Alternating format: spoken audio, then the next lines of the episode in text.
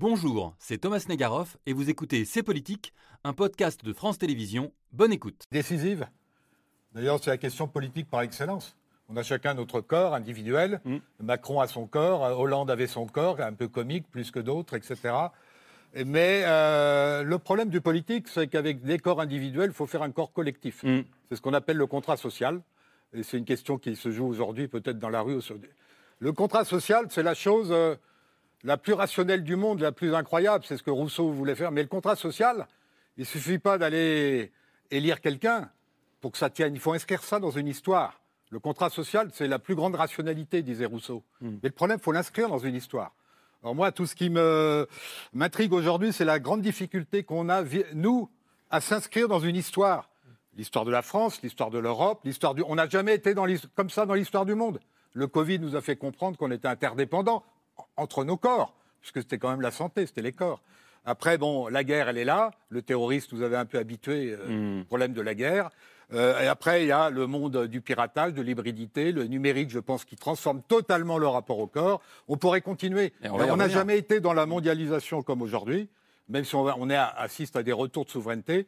Le problème, c'est que la mondialisation, c'est pas la mondialisation d'hier, qui est celle d'ailleurs que Macron a peut-être trop sollicitée, et pas que lui, hein, Mhm. parce que le tournant néolibéral, il date de la gauche, 1983. Il faut le rappeler en permanence, autrement on comprend rien à ce qui se passe. C'est quand même M. Mitterrand qui décide, effectivement, de commencer à privatiser, etc., avec des gens très bien qui vont faire l'Europe. Et qu'est-ce qui va se jouer? Je m'arrête.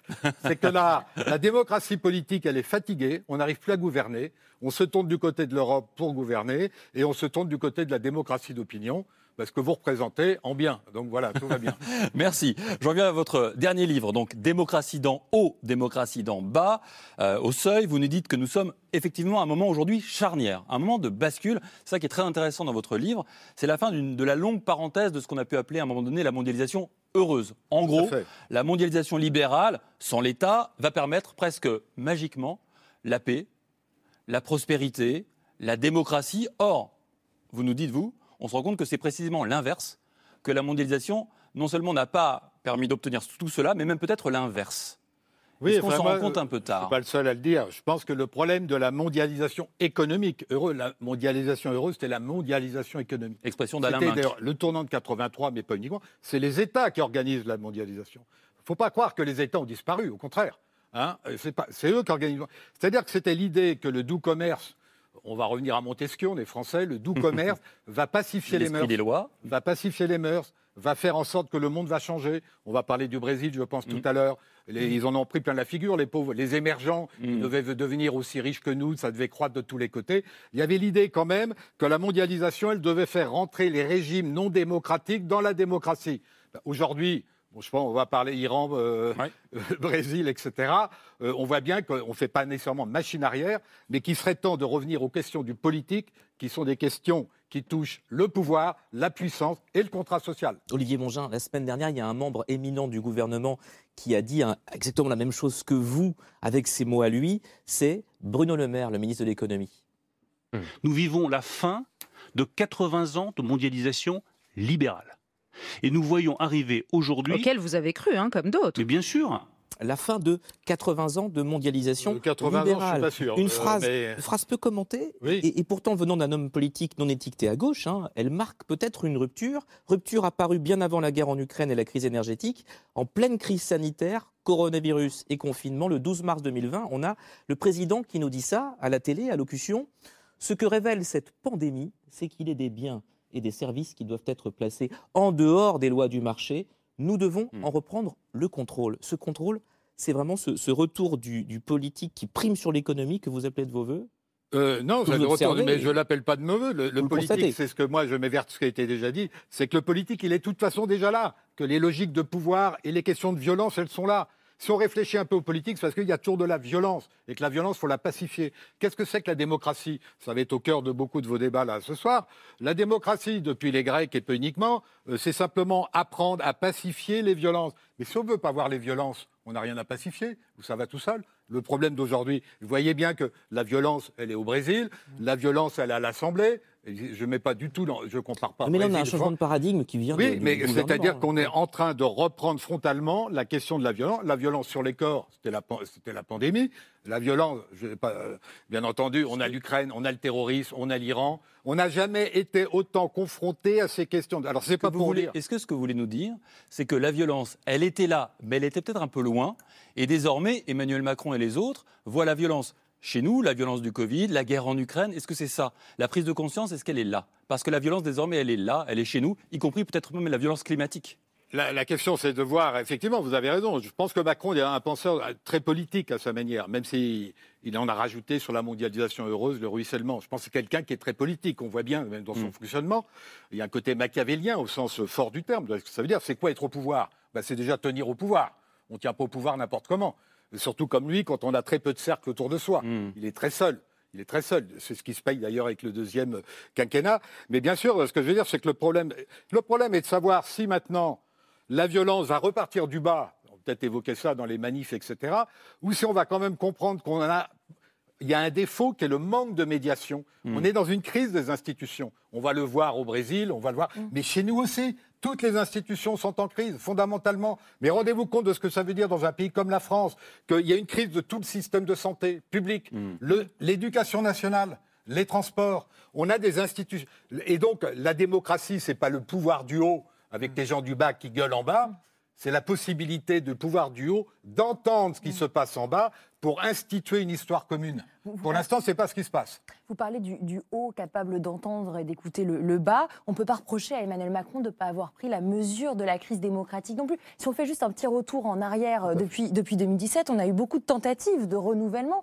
Euh, on a eu les grands débats nationaux après les Gilets jaunes avec, euh, souvenez-vous, ces fameux carnets de doléances dans les mairies. On a eu la Convention pour le climat en 2019, 150 hommes et femmes tirés au sort pour réfléchir euh, au changement sur le réchauffement climatique. Depuis 2022, on a les CNR, les fameux Conseils nationaux de la refondation thématique ou la Convention autour de la fin de vie qui a lieu en ce moment même. Une réflexion qui s'applique aussi au fonctionnement démocratique. Le président s'apprête à lancer une autre commission pour faire évoluer les institutions, justement. La question qu'on est en droit de se poser, c'est pour quel résultat? Je sais qu'on va y venir. Emmanuel Macron lui-même a reconnu lors de ses vœux que, je cite, la confiance dans la vitalité de notre vie démocratique s'est émoussée. Le verbe est fort. Olivier Mongin, vous qui réfléchissez justement à ce haut qui dialogue avec le bas, comment est-ce que vous, vous percevez cette tentative d'instaurer plus d'horizontalité euh, dans euh, la pensée, le fa- la façon Oui, oui. de penser notre Non, modèle je démocratique? Deux choses. Emmanuel Macron, il est clair que dès le départ, il a péché par excès de verticalité. Mais on est en France. Hmm. C'est pas lui qui avait écrit la Constitution de la Ve Oui. République. Non. Mais vous rappelez que le général de Gaulle, avant lui, euh, Euh, voilà, euh, bon, simplement depuis le général de Gaulle, qui lui croyait à la souveraineté populaire, il est parti d'ailleurs quand il n'a pas été élu, le général de Gaulle, il était beaucoup moins inquiet sur la question des droits de l'homme et la question de l'état de droit. Euh, c'est pas faire un procès, euh, beaucoup de respect pour de Gaulle, euh, mais euh, voilà, le problème, euh, le problème aujourd'hui, effectivement, il est donné de toute sa force à, la- à ce qu'est la démocratie. Mais la démocratie, Qu'est-ce qui donne autorité au pouvoir? Faut le rappeler, la démocratie, le pouvoir. Et qu'on soit contre ou pas les populistes n'est pas le débat. De toute façon, ce qui fait autorité pour le pouvoir, d'avoir le pouvoir, c'est le peuple. C'est la souveraineté populaire. Alors, tout le problème, c'est pas de dire ça simplement, parce qu'on peut faire l'éloge de tous les populismes et les pires. Le problème, c'est de créer les institutions qui font que le, le bas est capable d'entendre, le, pardon, le, Le haut haut est capable d'entendre le bas. ça c'est très intéressant. Et là, et là ça peut, je termine d'un mot. Euh, Emmanuel Macron, ce qui lui a manqué, c'est le respect des médiations. Parce qu'il est en même temps, vous l'avez très bien dit, je suis d'accord avec votre analyse. Encore une histoire de Il est- corps, corps intermédiaire. Ben, bien entendu, il n'y a pas de corps intermédiaire. Il a ses préfets en région comme il n'y en a eu jamais. Et là, l'État régalien ne se porte pas si mal sur la sécurité Oui. et tout ça. Euh, mais euh, le problème d'Emmanuel Macron, c'est toujours en même temps. Il est très en haut, vertical, et il, a, et il fait des efforts d'écoute, c'est une évidence. Vous l'avez très bien dit, tous les débats, même le débat, la, co- la convention fin de vie, etc. Oui, qui est en ce c'est moment, des ouais. choses très importantes. Mais le Parlement est quand même là, qui fera le boulot après. hein. Donc, euh, mais il n'y a pas, et il y a eu les grands débats. Mais le problème, c'est de lier les deux. Le problème de la démocratie, c'est les deux. Et vous allez, on va bien le voir en, évoquant l'Amérique latine, j'imagine, dans l'émission. Oui. C'est que tout ce- le problème, c'est la crise des institutions. Quand vous n'avez pas des institutions qui portent un pays et une histoire démocratique, il suffit, il suffit pas d'avoir un grand président ou une grande société en bas. euh, on a vite fait de créer des autocraties. Le monde aujourd'hui, il y a so- 70% des gens vivent dans le monde avec des autocraties. Ne l'oublions pas. Ce qui est intéressant quand vous parlez de légitimité euh, ou de d'autorité, c'est que vous distinguez pouvoir et autorité. Ah, tout à fait. C'est-à-dire que le président, il a du pouvoir parce qu'il a été élu, mais l'autorité, entre guillemets, ça se mérite. Et ce qui est très intéressant dans votre livre, c'est que vous nous expliquez qu'au fond, l'enjeu numéro un, c'est d'éviter la violence. Oui. Et vous pensez donc que aujourd'hui, la France peut devenir violente en raison précisément d'une trop grande verticalité du pouvoir? Non, personnellement, je ne pense pas. On en- je crois que vous allez évoquer ça euh, dans, dans la suite de l'émission, mais moi, je pense que la France est extrêmement fragmentée. Elle fonctionne à plusieurs vitesses euh, et que toutes les instances de représentation sont fatiguées, même les syndicats. Bon, les syndicats, euh, pas moi qui mettrai en cause genre la CFDT, dont j'ai toujours été très proche, mais les syndicats, ils sont fatigués. Qu'est-ce qu'ils représentent? Le problème de Macron, c'est qu'il a fait un tsunami. On va tout changer. On va créer un parti. Et où sont les partis aujourd'hui? Il y a peut-être le Front National, le, le RN, pardon, il y a peut-être, et encore, ce n'est pas du tout un parti capable pour l'instant de gouverner, il ne faut pas croire, parce qu'il a pris place au gouvernement, je ne sais pas ce que vous en pensez, mais le problème aujourd'hui, est- où sont les partis renaissants? Il n'y a aucun parti renaissant. Hein, et, euh, et donc le problème de la représentation, Hmm. le problème de la représentation, il reste total. Et moi, je maintiens, et vous êtes là pour ça, que c'est la, démo- la démocratie d'opinion, elle travaille. Et beaucoup de gens ont dit peut-être que Macron, sur les retraites, il est un peu allé trop chercher. Je ferais faire comprendre à Laurent Berger ce qu'il faut faire. D'ailleurs, on n'a pas très bien compris pourquoi on avait loupé la retraite à point, parce que moi, je pense que c'était le grand truc. Hein, pourquoi tout d'un- on, a, on a raté ça?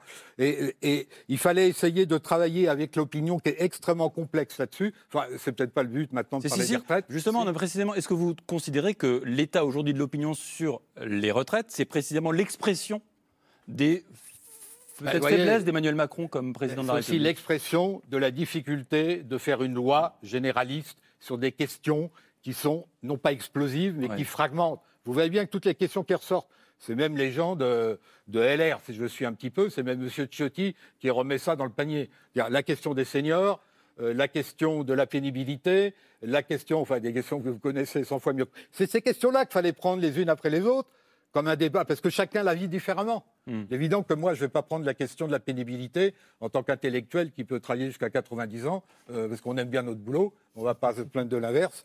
Euh, voilà, il est évident que nous vivons, personne ne vit de la même manière le rapport au travail, le rapport à la retraite. Et donc, il fallait essayer de faire un travail, mais c'est ça la démocratie, c'est d'essayer de, bah, de- de concilier les inconciliables.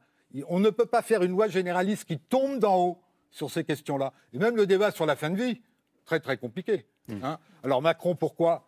Il, il sait- il a besoin de faire une réforme. Qu'est-ce que vous voulez que je vous dise, moi? C'est ça, rentrer dans l'histoire. On sait très bien, que depuis 83, que faire des réformes, c'est quasiment impossible. Olivier Mangin, il y a sans doute un, domaine où, en l'occurrence, il faut aller vite et être efficace et où la verticalité peut-être est nécessaire. Le 4 janvier dernier, le président français a fait une annonce qui a pris pas mal de personnes de court. Il annonce dans ce tweet que la France va euh, livrer, je le cite, des chars de combat légers. Olivier Mongin, est-ce qu'en matière de guerre, donc qui implique la, la sécurité de la nation, là en l'occurrence, le président n'a pas raison de procéder de manière euh, ainsi aussi, aussi verticale et semble-t-il sans consultation Moi, c'est un, un thème du livre. La guerre, elle est là, et pas que chez nous. Euh, Les, dé- les- les problèmes ethniques, ils sont un peu partout. Vous avez la guerre dans le Tigré, regardez ce qui regarde. Euh, la, la- la violence, euh, la violence, elle est pas partout, pas sous la forme de la guerre qu'on a en Ukraine. Il est évident, mais il est évident que là, ça, pose, mais là, ça nous pose le problème évoqué tout à l'heure, qui est celui de l'Europe. L'Europe, elle est sortie, elle est, elle est- elle est sortie d'un état de guerre.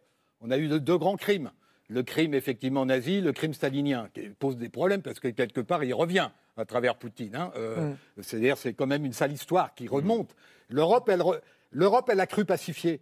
Le truc pour moi le plus important aujourd'hui dans ce qui se passe, c'est la situation de l'Allemagne, qui était une société qui post-nazi soit dit on se pacifie, on calme le jeu. Et là, tous les débats qu'ils ont entre eux, c'est jusqu'où, même pour les écologistes, Oui, jusqu'où on rentre à nouveau Dans dans, la la guerre. violence guerrière. Hein. Et autre exemple très important pour moi, parce que là, le monde, il ne se passe pas qu'en Europe aujourd'hui, il se passe en Asie, tout le monde le sait. Bon, euh, c'est le Japon. Le Japon qui est aussi puissance extrêmement violente, durant, bon, on le sait, il décide maintenant de revoir sa logique pacifiste. Tout à fait. C'est quand même des questions essentielles. Mais Le monde change. Sur la question de la prise de décision qu'évoquait Gallagher, Oui. est-ce que c'est pas, dans ce contexte-là, peut-être très particulier des affaires étrangères et de la défense, un secteur dans lequel la verticalité, elle est nécessaire Que Mais les corps intermédiaires, bah, ils ralentiraient un processus qui doit être rapide pour être efficace? Là-dessus, je suis entièrement d'accord, et c'est évident. euh, C'est effectivement, c'est là où, par rapport à des gens, je dirais des démocrates, pas des populistes euh, euh, qu'on n'aime pas trop, Mm. mais euh, des démocrates qui disent, même aujourd'hui, la démocratie, c'est l'horizontalité. On n'a plus besoin de verticalité, ce qu'on appelle la démocratie directe. Il y a plein de gens qui plaident ça, même dans mon milieu. Bon, le zadisme, tout ce que vous voulez. Il est évident qu'aujourd'hui, si on admet qu'on vit dans un monde qui n'est pas pacifié, qui est violent, qu'on a besoin d'un- d'une capacité de décision. Et regardez, ma génération, on a cru qu'on allait enterrer le nucléaire, on n'en parlait quasiment plus. Il y avait la Corée du Nord qui de temps en temps se faisait entendre. Bon, ben, maintenant on voit que la question, même chez Poutine, que le problème de la menace nucléaire, elle revient, en tout cas sur un mode rhétorique. Mais donc toutes ces questions, on les reprend dans la figure. Après euh, 40, 50 ans euh, de pacification mentale, il serait peut-être temps de se réveiller. Je pense que la France, qui n'est pas un pays en déclin pour moi, elle a un rôle à jouer. hein. Mais vous avez tout à fait raison. Mais là, il faut un décideur. Qui, de toute façon, qui appuiera sur le bouton on ne va pas laisser simplement euh, les Iraniens décider qui doivent appuyer sur le bouton demain matin, non? Bon. Olivier Mange. Vous vouliez revenir sur euh, l'histoire euh, dramatique que vit aujourd'hui le Pérou, pays que vous connaissez bien. Oui, enfin, j'ai eu la chance d'y aller, d'être invité par la, la commission Mémoire et Justice. Mm. Parce que pour comprendre un peu ce qui se passe là, euh, il faut rappeler quand même qu'il y a eu ce qu'on appelait euh, l'époque euh, Sentier Lumineux. Euh, C'est quand même 20 ans, ça a duré 20 ans. Euh, si je ne me trompe pas, euh, j'avais quand même noté, pour ne pas dire trop de bêtises, euh, il y a eu euh, 700 000, euh, non, 70 000 euh, morts, 20 000 disparus. Mm. Et pour bien comprendre, on ne voyait pas nécessairement les premières images, là, mais là-haut, on était très haut, on était vers Cusco. Le sud, c'est les Andes, c'est les Andes. On est en montagne, on a 3000, 4000 mètres. Et C'était là où il y avait les sentiers lumineux, c'est-à-dire au fond des Indiens, très souvent. Oui. Des Indiens. C'est des choses qui sont décrites par un immense écrivain qui s'appelle Vargas Llosa, qui vient de rentrer à l'Académie française, à 82 ans, je crois. Mais pour comprendre ce qui se passe, lisez Vargas Llosa, je vous Mm. dirais. Pas toujours les, les sciences politiques. hein. Euh, les écrivains en parlent beaucoup mieux. Donc, vous aviez le sentier lumineux. Et qu'est-ce qui s'est passé Pedro Castillo, on ne va pas rentrer dans le détail, est élu avec très peu de voix, mais il était quand même légitime, on va pas dire. Il est élu, il représentait une espèce de gauche marxiste un peu, un peu antiquaire, on pourrait dire, mais qui avait des échos avec la- les luttes du sentier, avec les- le monde indien. Et euh, bon, là, il a fait un certain nombre d'erreurs multiples, il a même joué de la corruption, faut être honnête. Et euh, il s'est fait destituer, donc, par, je ne rentre pas tout, vous connaissez ça mieux que moi, euh, dans le détail. Et on a maintenant Mme Beluarte, qui représente tout à fait ce qu'est la vie politique péruvienne, qui passe alliance avec euh, les anciens fu- fu- fujimoristes, c'est-à-dire l'oligarchie politique qui est extrêmement corrompue et qui a activé la violence contre le sentier lumineux, qui n'est pas sanctifié. Il y avait une violence du sentier lumineux. Et donc on a l'impression que ce qui devait être une transition possible, démocratique, pour reprendre le grand mot, est devenu une impasse. Et là, c'est très inquiétant ce qui se passe. Parce qu'effectivement, on, on voit remonter un certain nombre de questions qui étaient liées à, la grande, à cette époque dramatique du sentier lumineux, dont on pensait être sorti. Et ça, c'est ça, moi, je trouve terrible, parce que euh, on voit vraiment pas où on va. Vous voyez un peu cette population. C'est pas les oligarques blancs, excusez-moi l'expression, de- du bas, hein, c'est-à-dire des gens de la côte. Et là, on va vers de. Alors après, vous avez un problème de la police qui est extrêmement peu contrôlé. On, retrouve là des questions centrales. Ça ne veut pas dire que la violence n'est peut-être pas des deux côtés, mais là, je crois qu'on est à 48 morts, euh, avec une euh, présidente qui, soi-disant, a dit qu'il ne fallait pas utiliser les, les armes létales, mais c'est faux. Enfin, vous me corrigerez. Et une Euh, présidente. donc, on, est dans, on- a parlé de violence. Là, on est dans une violence redoutable, avec une classe politique incapable de répondre et Oui. des institutions incapables, à, part C'est- le- à part la Constitution qui est suivie. C'est c'est effectivement l'une de vos grandes euh, idées et thèses qui est de dire on mesure l'état d'une démocratie à sa capacité à répondre à la violence par autre chose que par la violence. Là, on est effectivement Par dans des cette- institutions démocratiques. Là, on, on est effectivement dans une violence euh, qui ne cesse pas. Je précise que la présidente Dina Bolu- Boluarte a décrété euh, cette nuit l'état d'urgence pour tenter de mettre fin à ce mouvement. On a du mal à l'imaginer, mais en tout cas, c'est ainsi. L'état d'urgence, il était déjà là, Oui. hein, d'une certaine manière. Euh, Et la police est extrêmement dure. Mais une fois de plus, on est dans des zones de violence partagée Euh, très restons, compliquées. restons dans ce sous-continent américain. Olivier Mongeant, on voulait ce soir revenir sur ce qu'il s'est passé au Brésil. Il y a exactement une semaine, cette tentative de coup d'État, des images très impressionnantes qui ont sidéré le monde entier, des milliers de partisans de Jair Bolsonaro qui ont pris d'assaut le palais présidentiel, le Congrès et la Cour suprême. À Brasilia, on voit ces images qui, rap- qui rappellent celles du Capitole aux États-Unis en janvier 2021. Mais après la sidération et le retour au calme, vient le temps de la réflexion et une question. Est-ce qu'il s'agit de l'ultime spasme de quelques milliers d'ultra-bolsonaristes ou le début d'un mouvement de fond très inquiétant pour l'avenir du Brésil Et pour répondre à cette question, Gallagher, je me tourne vers vous. Il faut bien voir, euh, avoir en tête que cet événement était prévisible et même peut-être soigneusement programmée depuis longtemps. Oui, effectivement. C'est vrai qu'en apparence, les, scènes, quand on les découvre en direct à la télévision, elles peuvent prêter à, la confusion. On a euh, le sentiment de mouvement de foule que l'on observe qui donne une impression de spontanéité, mais rapidement, il y a d'autres images qui ont commencé à circuler et qui suscitent de nombreuses interrogations on voit des officiers, notamment de police, avec leur téléphone portable qui filment tout cela. Ils paraissent pour le moins passifs. Et puis, écoutez ce qu'un journaliste brésilien, qui est très surpris par la tournure des événements, a à dire de euh, ces images qui circulent. Está vendo essa imagem? Sim. São policiais militares do Distrito Federal tirando fotos, sorridentes, enquanto os manifestantes já invadiram o Congresso Nacional. À cela, vous ajoutez la chronologie des événements. Elle est désormais mieux connue et elle suscite, elle aussi, de nombreuses interrogations. Pourquoi? Parce que les manifestants, ils arrivent pendant 48 heures avant mmh. euh, que cette invasion ne se euh, produise. Ils sont des milliers, 4000 environ. Ils arrivent à bord de douzaines de bus qui ont été affrétés. Ils ont voyagé pendant des heures. Certains ont traversé des centaines de, de kilomètres avant de se retrouver où? Devant le quartier général de l'armée. Et à partir de là, c'est, là vous le voyez, la hmm. police militaire qui les escorte hmm. sur 8 km ah, fou. pour les amener au vu et au su de tous ceux qui sont là et qui observent cela sur la fameuse place des trois pouvoirs avant eh bien, de procéder à ce que l'on a vu au, début, c'est-à-dire le saccage partiel du Congrès, du Tribunal suprême fédéral et du palais présidentiel. Et tous les regards se tournent évidemment vers Jair. Et effectivement, alors lui, il est en Floride, il met un petit peu de temps à répondre, il fait finalement une série de tweets dans lesquels il rejette les accusations selon lesquelles c'est lui qui aurait incité cette foule à passer euh, à l'action, mais on sent bien que l'étau est en train de se resserrer. L'exécutif brésilien a d'ailleurs démis plusieurs responsables sécuritaires de leurs fonctions, parmi lesquels le gouverneur euh, du district fédéral et son adjoint, tous les deux sont des proches de Bolsonaro, son adjoint, Anderson Torres, c'est l'ancien ministre de la Justice de Bolsonaro. Ils sont largement soupçonnés de passivité bienveillante à l'égard des manifestants, voire de complicité. À ce stade, il est impossible d'affirmer que l'invasion était une tentative de putsch euh, prémédité, mais c'est bien l'une des hypothèses sur lesquelles les enquêteurs travaillent.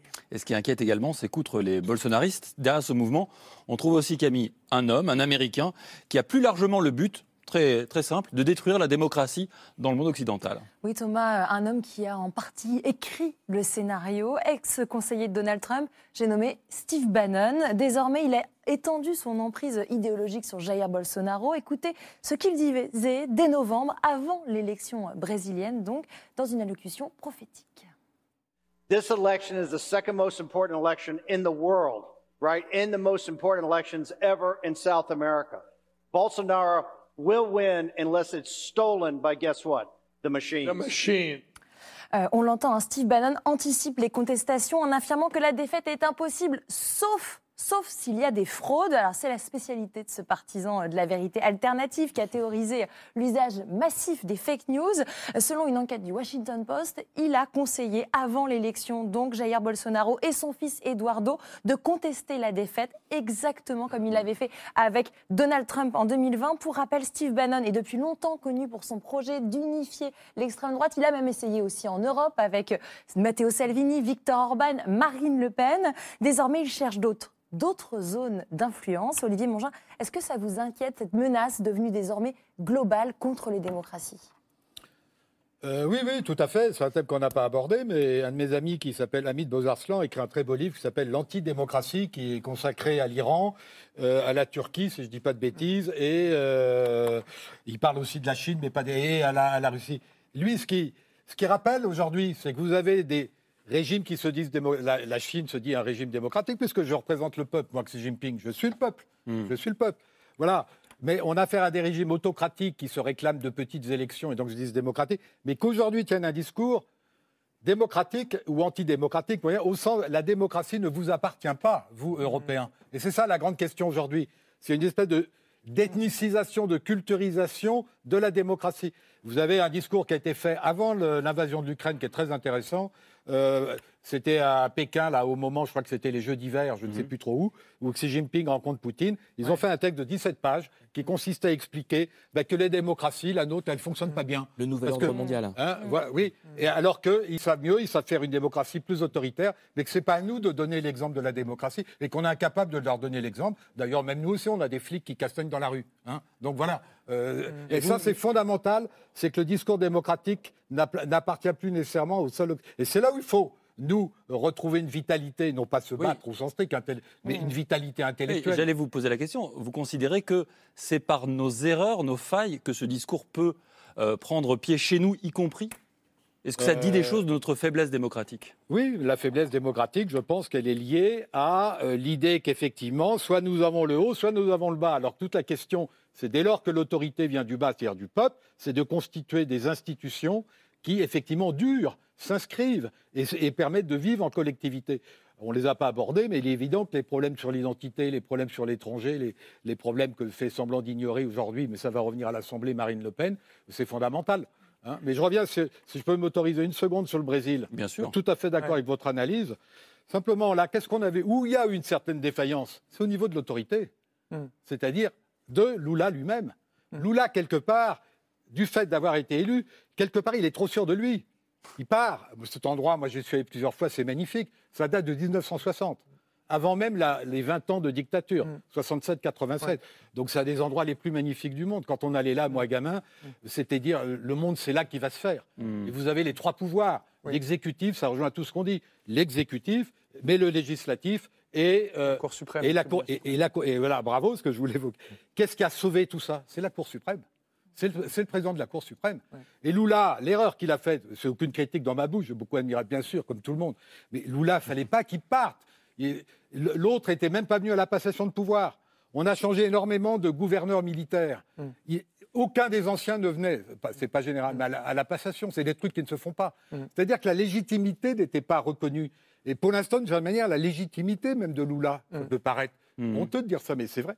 Elle est, elle est très difficile. Et Lula, la première chose qu'il faut qu'il fasse, c'est qu'il impose son autorité au pouvoir militaire. Ce que vous nous C'est dites, ça la vraie c'est question. que dans les démocraties du XXIe siècle, le suffrage électoral ne suffit pas à conférer la légitimité.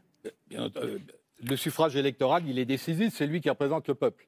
Simplement, une démocratie, c'est un trépied. C'est la souveraineté populaire et la démocratie représentative, etc. C'est l'état de droit, donc la Cour suprême, d'une certaine manière, et c'est les droits de l'individu. Mais les droits de l'individu, c'est pas moi tout seul. C'est des droits universels que je vais défendre moi parce que je les partage avec d'autres. Et c'est pour ça que je peux comprendre quelqu'un qui est en Iran, je vais défendre. Autrement, euh, je me coûterais que mes droits de l'individu à moi. C'est les- trois choses, la, la démocratie. Et parlons des institutions brésiliennes, Olivier Mongin. Je voudrais qu'on voit ces images et, et ces slogans. On était lundi euh, à Porto Alegre, dans le sud du Brésil, manif en réaction aux insurgés bolsonaristes. Et on entend pas d'amnistie, pas de pardon, le peuple veut Bolsonaro en prison. C'est ce que crient les partisans de Lula. Pas d'amnistie. Oui. Et ces scènes, elles se sont répétées dans tout le Brésil toute la semaine. Euh, à quoi fait référence ce pas d'amnistie? Eh bien, aux années de plomb de la dictature. On en parlait, le régime des généraux de C'est ça la 1964 à la chute du régime en mars 85. Et le Brésil démocratique, ensuite, qui n'a pas jugé ces tortionnaires. Il y a même une loi qui date de 79, d'amnistie générale, texte qui garantit l'absence de poursuites contre bah, les acteurs de ce régime qui ont maté, torturé, tué des opposants pendant plus de 20 ans. Loi toujours en vigueur et qui permet le retour des exilés qui ont été acteurs du régime. Amnistie qui contraste avec un autre pays voisin, c'est l'Argentine, qui a connu elle aussi la dictature à peu près à la même période, euh, mais qui a jugé, elle, au mois de décembre, l'un de ses bourreaux en la personne de Mario Sandoval. C'est un policier qui a torturé des étudiants, des opposants sous la dictature de Jorge Videla. Donc voilà, cette fois, pas d'amnistie, mais est-ce qu'Olivier Mongin, la démocratie brésilienne et plus largement la démocratie, ne pêche pas par naïveté quand elle ne purge pas elle-même son passé, ne condamne pas ses ennemis de l'intérieur? Oui, enfin, on pourrait regarder vers euh, beaucoup de démocraties euh, sovi- euh, anciennement soviétiques de l'Est où ce problème de l'amnistie euh, se pose dans mille endroits du monde. Mais vous avez entièrement raison. Le- la question du Brésil, c'est de renforcer, c'est de créer même les institutions qui vont que cette démocratie, elle doit tenir. C'est une évidence, mais elle est très fragilisée. hein, et vous avez entièrement raison. Il faut déjà re- revenir sur tout le problème de la, des coalitions politiques qui sont extrêmement complexes. Lula, il n'avait jamais fait des réformes politiques indispensables durant ses deux précédentes euh, présidences. Il faut revenir Et sur la question militaire, vous avez entièrement raison. Après, c'est un pays d'une extrêmement grande violence, on le sait, hein, une violence interne. Parce que ça, on n'en a pas parlé, mais on est dans un monde où la violence interne, elle est même chez nous, elle existe. Hein, c'est pas une blague. Et là, là, il faut. Vous parliez pouvoir-autorité. Le pouvoir, il doit faire autorité. Et un pouvoir décideur, comme vous l'avez dit tout à l'heure, il doit être capable de dire à l'armée, vous me suivez ou etc. Autrement, il y a quelque chose qui ne va pas, c'est pas possible. Après, sur le Brésil, il n'y a pas que les institutions, il y a la société faut faire attention. Là où si Lula le reconnaîtrait d'ailleurs, lui-même a été s'est tourné vers les évangéliques. Mmh. Les évangéliques, c'est pas tous des salauds de bolsonaristes. Il faut faire très attention. Quand une société est cassée, euh, c'est une société de survie. Moi, je vais assez souvent au Brésil, pays qu'on adore tous, mais quand on y va, on est un peu touriste, hein, c'est facile. Et c'est un pays qui va mal, qui est fatigué, qui est, c'est plus que de la précarité. Mais les gens, il leur faut de la consolation. Bah, la religion, ça sert un peu à ça. Les évangéliques, euh, quelque part, c'est un pays quand même où on sait encore faire la fête, où on sait encore un peu mieux que chez nous, d'ailleurs, à mon avis. Euh, et ça, c'est des vrais. Mais ce que je veux dire, c'est qu'il faut aussi entendre la société où elle est. Et pas uniquement dire c'est des vieux archaïques qui mmh. reviennent à la religion et tout le bordel. Euh, c'est fondamental. Allez, c'était C'est Politique, un podcast de France Télévisions. S'il vous a plu, n'hésitez pas à vous abonner pour ne rien manquer. Vous pouvez également nous retrouver en vidéo sur France.tv.